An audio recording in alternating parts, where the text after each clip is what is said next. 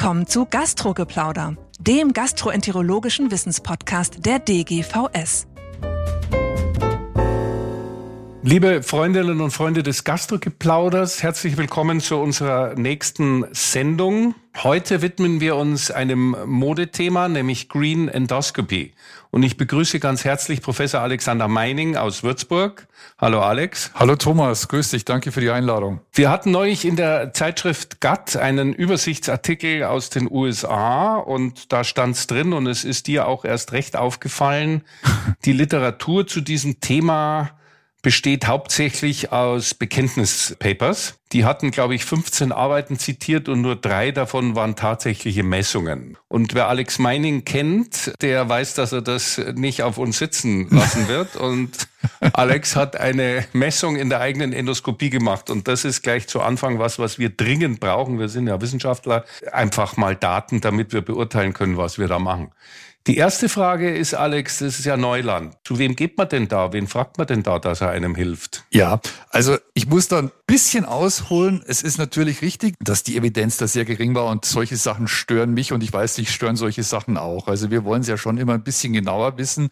Vor allem, wenn wir auch entsprechend dann ja auch Konsequenzen daraus ziehen wollen. Es hat sich dann eigentlich eine ganz glückliche Fügung ergeben, sage ich mal, dass eine Assistenzärztin bei mir in der Abteilung, die Dorothea Henniger, die ist schwanger geworden und durfte dann nichts mehr mit Patienten machen. Und dann dachte ich mir, also jetzt, bevor die jetzt neun Monate zu Hause rumsitzt, was sie selber auch nicht wollte, wäre das doch ein ideales Thema, bin damit dann zu meiner Klinikverwaltung gegangen, zum ärztlichen Direktor, zum kaufmännischen Direktor, habe das denen vorgeschlagen, gesagt, lasst uns doch mal Evidenz schaffen und lasst uns doch mal gucken, wie wir hier am Universitätsklinikum Würzburg dastehen, in Anführungszeichen, was unsere CO2-Emissionen betrifft. Und ich habe auch eine Assistenzärztin, die ist froh, wenn sie was machen kann.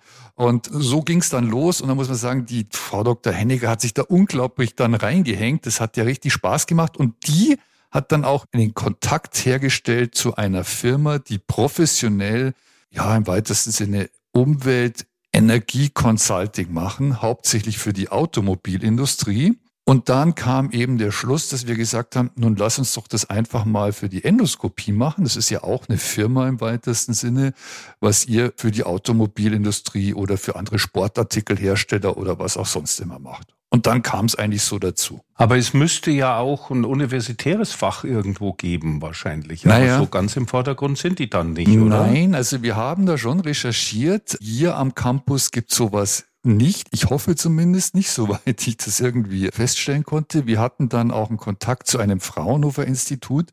Da muss ich aber ganz ehrlich sagen, dass diese Firma dann unterm Strich zwar auch was gekostet hat, aber doch billiger was. Also wir haben dafür natürlich auch Geld hingelegt. Das war jetzt nicht reiner Freundschaftsdienst, das muss man auch sagen. Das ist eine Consulting-Firma, die wollte dafür Geld haben, aber das wurde dann letztendlich über Forschungsgelder bezahlt und war billiger als wie vielleicht andere halböffentliche Institute das sind. Verstehe. Naja gut, die Profis, die es woanders machen, die wissen, wie es geht. Ne? Das leuchtet ein. Was man auch sagen muss, für die war das auch neu und für die war das auch interessant, weil die natürlich auch sehen, dass gerade in der Medizin das ja schon jetzt eine gewisse Relevanz hat und man sich dann natürlich auch für so eine Consulting-Firma auch vielleicht neue Märkte oder sowas erschließt. Ja, das kann natürlich auch noch dahinter stecken. Das stimmt. Also äh, bevor wir jetzt in deine Studie gehen, noch mal für Anfänger wie mich ein paar Begriffe. Mhm. Ich hoffe, es ist annähernd so einfach, weiß es aber nicht. Wenn man sich da so beliest, kommt man auf CO2 als hauptsächliches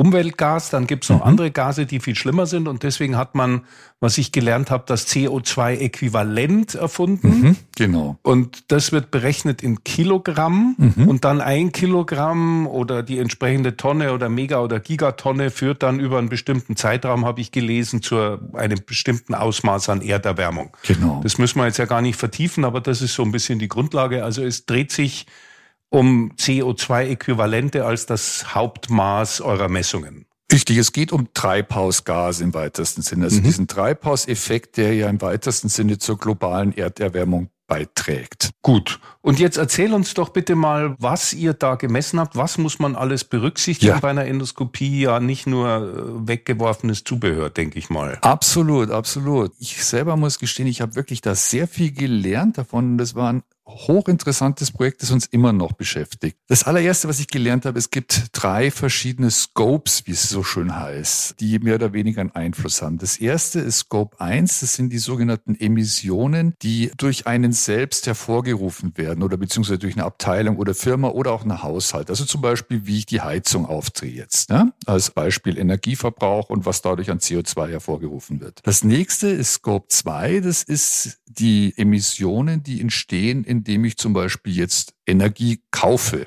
von extern. Braucht ja dann auch einen gewissen bei der Herstellung zum Beispiel von Strom durch ein Kohlekraftwerk oder so wird ja auch CO2-Äquivalent hervorgerufen. Das ist Scope 2. Und Scope 3, das ist das Schwierige.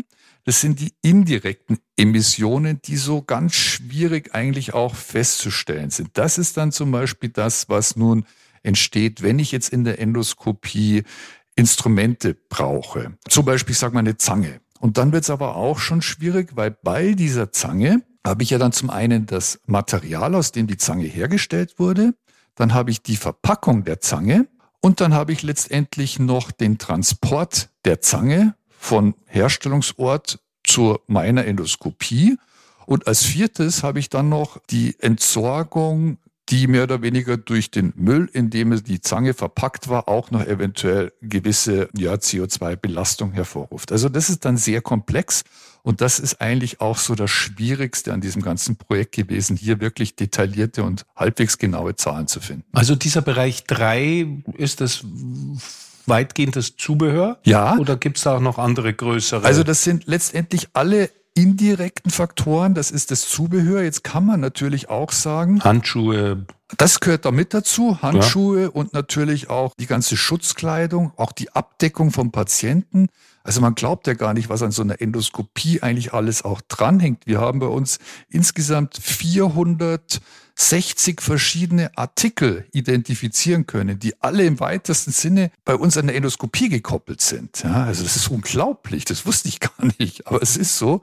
Was natürlich prinzipiell bei Scope 3 dann auch noch dazukommen kann, das ist zum Beispiel jetzt auch noch das Endoskop, die Herstellung des Endoskops, des Prozessors, die Spezialisten, Fachleute nennen es dann Investitionsgüter. Mhm. Aber die haben wir rausgelassen, ja, weil die kann man ja jetzt auch nicht irgendwie für ein Jahr fix. Da müsste auch jetzt der Tisch hier, an dem ich sitze, oder der Stuhl, auf dem ich sitze, müsste dann auch mit reinkommen und das lässt sich dann einfach nicht mehr berechnen. Die teilen sich ja auch durch unzählige Untersuchungen über fünf Jahre. So ne? ist 40, es. 50.000, ja. Mhm. Genau, genau. Also das ist dann wirklich schon sehr, sehr schwierig, sowas zu berechnen und auch dann letztendlich auch Konsequenzen daraus zu ziehen, weil was ja auch uns wichtig war, war, was können wir wo identifizieren, wo wir dann auch relativ rasch auch Veränderungen herbeiführen können. Und wenn wir jetzt zurückgehen, Bereich zwei ist dann mhm. einfach der Strom, genau. den man nimmt, die Heizung, also alles, was an Energie da wird. Genau. Scope 2 ist letztendlich die Emission, die bei der Herstellung des Stroms anfällt. Ne? Also das ist nochmal was mhm. anderes mhm. als wie die Heizung, die ich mehr oder weniger bei mir aufdrehe, weil die wäre dann wieder durch mich direkt steuerbar und das wäre dann wieder Scope 1. Ach so, okay, also die unkontrollierbare und unvermeidbare Energie, die da anfällt, verstehe. Ja. Dann ist aber Scope 1 ja nicht ganz so klein. Nein, Scope 1 war sogar bei uns letztendlich der größte Faktor, muss man sagen. Also wir haben festgestellt, dass die Heizung im Winter bei uns ja bisschen mehr als die Hälfte ausgemacht hat, was unseren gesamten CO2-Ausstoß in einem Jahr betrifft. Das hat uns verwundert. Und das hat uns auch ein bisschen dann zum Nachdenken gebracht, dahingehend, dass wir, ich weiß nicht, ob du das schon mal gehört hast, es gibt angeblich eine Empfehlung der Krankenhausgesellschaft, dass Interventionsräume auf 23 Grad geheizt werden sollten. Herzkatheter. Nein, das Endoskopie. Wusste ich nicht. Wusste ich auch nicht. Und wir haben jetzt mal zum Beispiel gesagt, jetzt drehen wir mal von 23 auf 21 Grad runter. Man spürt das, also du wirst es nicht glauben, aber es ist jetzt nicht so, dass wir alle frieren. Aber das kann schon sein, dass allein diese zwei Grad einen erheblichen Faktor ausmachen. Also ich sage immer im Endeffekt eigentlich das, was man zu Hause macht, wenn man Energie sparen möchte oder sich vielleicht mal da ein bisschen umweltbewusster verhalten möchte. Auch zu Hause guckt man, dass jetzt nicht gleichzeitig die Heizung läuft und das Fenster auf ist oder dass man vielleicht den Raum jetzt auch mal ein bisschen kühler hält, in Anführungszeichen. Ja. Verstehe. Das ist, äh, glaube ich, eine wichtige Schlussfolgerung aus eurer ja. Studie, aus eurer Erhebung. Sag noch mal, was ist denn noch alles kontrollierbar? Klingt ja ein bisschen vage, wie viel Zubehör du verwendest. Ja. Wie ist es denn mit der Zahl der Mitarbeiter? Da gibt es ja auch mhm. Anfahrtswege und das geht das da rein? Also das haben wir nicht berechnet, die Anfahrtswege, weil es auch schwierig zu kalkulieren ist. Also das, das ist auch ähnlich, nicht zu vermeiden. Ne? Genau. Und das ist auch ähnlich wie mit den Investitionsgütern. Und letztendlich wir wollten ja Dinge erheben, wo wir sagen können, das lässt sich steuern. Na, sei es eben jetzt die Temperatur runterdrehen oder sei es zum Beispiel auch, was die Verbrauchsmaterialien betrifft, entsprechend umzudenken. Bei anderen Sachen, klar, man sagt hier natürlich, fahrt mit dem Fahrrad in die Arbeit, aber wenn dann einer mit dem Fahrrad in die Arbeit fährt und gleichzeitig dann nach Bali in Urlaub fliegt, also das ist halt mhm. dann auch Privatsache, sage ich mal, letztendlich, dass sich am Arbeitsplatz jetzt auch nicht unbedingt steuern lässt. Ja. Verstehe. Also diese Einteilung ist ja schon so ein bisschen funktional, ne? dass ja. man sagt, was ist von dir zu ändern in deinem Bereich ja. und der Restbereich Scope 2 ist, ist eigentlich nicht zu ändern. Und Scope 3 hm, ja. ist dann ja letztlich die Industrie, oder? Ja, also zu Scope 2 muss man eine Sache sagen. Ähm, es lässt sich schon ändern, weil das hat mich auch gewundert und äh, beziehungsweise auch, ja, auch hier im Team hat einige fast schon stolz gemacht, dass wir hier am Universitätsklinikum Würzburg, das wusste ich auch nicht, zu 100 Prozent Ökostrom beziehen. Das heißt, mhm. unser Scope 2 für die Endoskopie in Würzburg hat 0,0 Tonnen CO2-Emission. Gar nichts. Durch die Art des eingekauften Stroms. So ist es. Wie wäre es denn andersrum gewesen? Vielleicht kannst du noch mhm. mal kurz, damit wir, wir haben jetzt die drei Bereiche im Kopf. Ja. Also Scope 1, 2, 3, wie sich das dann in eurem Projekt in Kilo oder wahrscheinlich Tonnen genau, verteilt hat? Genau. Also wir, wir können sagen, wir haben, was die Heizung betrifft, in Anführungszeichen, haben wir 36 Tonnen CO2 pro Jahr. Was die externe Stromversorgung betrifft, haben wir null CO2 pro Jahr, weil wir ausschließlich Ökostrom am Klinikum Würzburg hier benutzen mhm. oder benutzt haben, hätten wir, und das haben wir uns natürlich, weil das wollten wir auch wissen. Das wäre meine äh, Frage natürlich, ja. hätten wir den normalen deutschen Strommix gebraucht, hätten wir 20 Tonnen. CO2 ah, ja. pro Jahr. Ja, also da kommen dann so Sachen rein wie Prozessoren, wie die Waschmaschinen, auch wie die Klimaanlage im Sommer oder sowas. Ja. Mhm. Also das wäre 20, aber dadurch, dass es eben der komplett Ökostrom war, haben wir null. So, und dann kommt das dritte, also Scope 3.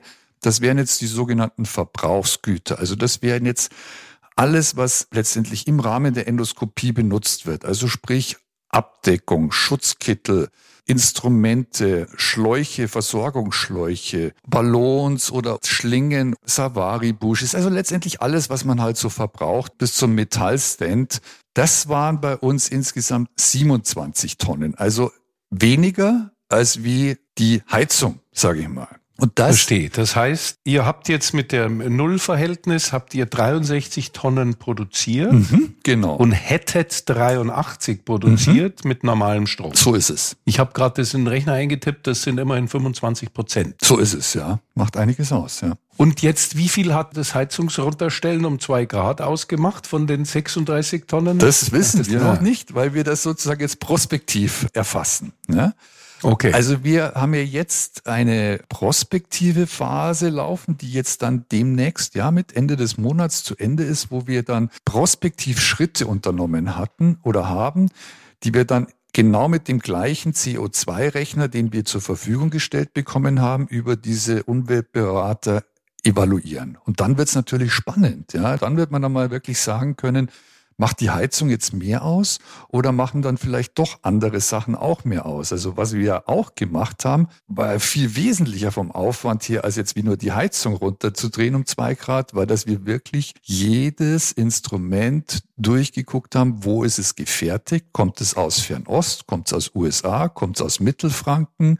Wie ist es verpackt, aus was besteht und auch versucht haben, unsere Instrumente umzustellen, was doch für einiges an Aufsehen gesorgt hat, sei es bei den Firmen, wo wir die Produkte beziehen, aber sei es auch bei unserem Einkauf, die nämlich plötzlich 230 Instrumente, Zubehörartikel von einem anderen Hersteller beziehen mussten. Wird es dann notwendigerweise teuer oder mischt sich das mal so? Das ist eben auch genau die Frage. Wahrscheinlich ja. wird schon bisschen teurer werden. Wird's teurer. Mhm. Aber das ist halt, naja, ich sag halt, das ist halt so, wie wenn ich jetzt in den Supermarkt gehe. Wenn ich jetzt den Billigapfel aus Peru hab und den Apfel vom Bodensee, nehme ich immer das Billigere oder nehme ich vielleicht doch dann das, was mir, sag ich mal, ökologisch näher steht. Verstehe, gut. Also wir haben jetzt die drei Zahlen im Kopf, 36, 20 oder 0, je nachdem, und 27. Von den, also 36 willst du dich nicht festlegen, wie viel die zwei Grad ausmachen könnten. Also wahrscheinlich macht's 16 Prozent sowas aus. Wahrscheinlich. Ja, immerhin. Ja.